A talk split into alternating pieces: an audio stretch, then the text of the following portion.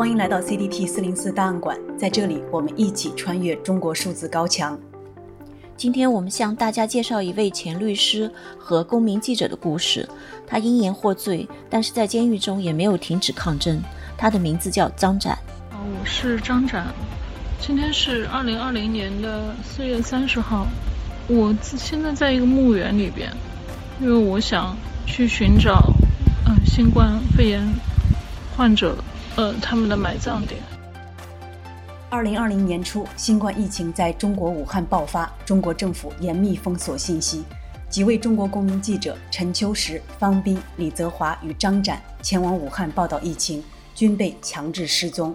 二零二零年十二月二十八日，张展被上海一家法院以寻衅滋事罪判刑四年。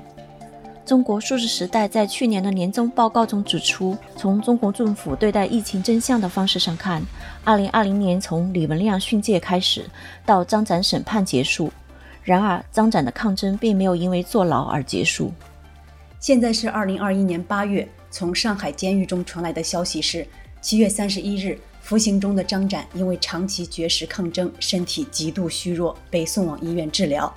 八月二日，张展母亲获得监狱方面批准后，与张展通了电话，但他依然不被允许探视女儿。张展母亲事后通报说，医生告诉他，身高近一米八的张展目前体重只有四十公斤，极度营养不良，腿脚严重浮肿。张展在与母亲的通话中依然表示自己无罪，仍然不会正常吃东西。所谓不会正常吃东西，根据一直关注张展狱中状况的 NGO 组织人道中国的理事王建红对媒体的分析，是张展采取的半绝食抗议方式。半绝食就是吃很少的东西，避免被狱方继续进行那种惨无人道的强制插管灌食，那将非常痛苦，而且没有尊严。王建红说，即使这样，张展也是在以命抗争。现年三十八岁的张展，曾经是上海一名优秀的律师。因参加维权活动以及参与修订律师管理办法的签名活动，被注销律师执业证；又因经常在网上发言批评一党专政、官员腐败滥权等，多次被警方传唤及威胁。二零幺九年香港爆发反送中运动以后，张展大量转发香港民众的抗议视频及文图资料，并撰文表达支持。当年九月，他撑着一只雨伞在上海南京路上行走，雨伞上写着“共产党下台”等字样。被上海警方以寻衅滋事罪名刑拘两个月。二零二零年二月一日，张展前往武汉疫区做实地采访，在个人推特和 YouTube 频道发表了大量关于武汉疫情和民众生活的报道，提供了官方媒体不会报道的信息。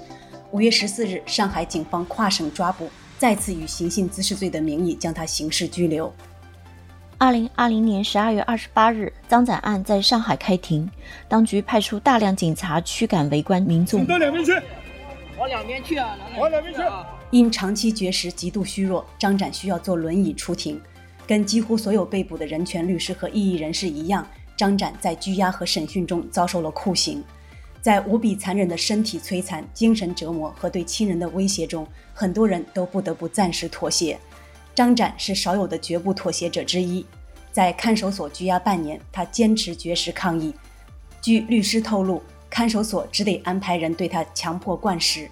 由于他会尝试拔掉胃管，所以他的手被绑在腰上，上厕所需要他人辅助。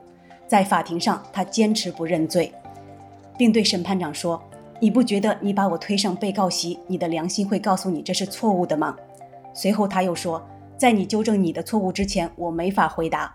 这是审判你的法庭，不是审判我的法庭。张展的辩护律师张科科在法庭外对记者介绍说：“那他基本是没有回答的，呃，他只表示说反驳，他说我我拒绝你们配合你们的庭审，他认为这个庭审是不符合法律的要求的。”张展被上海市浦东新区法院以寻衅滋事罪判刑四年，量刑很重。他的律师任全牛说：“实际上，我最担心的就是他这么坚定的一个人，啊，然后呢，在完全认为自己无罪的情况下，那么我们当庭也是两个律师都做了一个无罪辩护，啊，那么而且还会判这么重，啊，那么他可能会更坚定了自己要绝食到底的这样，那我这样会很担心他的生命健康安全。”在张展被判刑前三天，二零二零年平安夜，学者、纪录片导演艾晓明为张展写了一篇文章《疫情时代的狂人日记》，关于张展。艾晓明教授说：“我读了张展的文字，也一直挂念着他的处境。要说张展有错，我只能说张展生错了时代。他不是现在人，而是未来人。他活出了未来的中国人应该活出的样子：嬉笑怒骂，敢爱敢恨。”张展两个字也在中国互联网成为敏感词。在去年最后一天，二零二零年十二月三十一日，也就是张展被判刑三天之后，中国数字时代编辑的敏感词测试中，汉字张展、拼音张展、公民记者等都成为高危审核词。除新浪微博以外，所有平台都无法找到与张展相关的内容。抖音的过滤最为彻底，仅有几个无关内容。为什么微博可以搜索到相关内容呢？因为当局需要有控制地放出批判、贬低他的宣传材料，肯定、赞扬他的内容一经发出，立即就会遭到删除。这个测试还发现，欧盟在新浪微博的官方账号“欧盟在中国”发表声明，表达了对言论自由的担忧。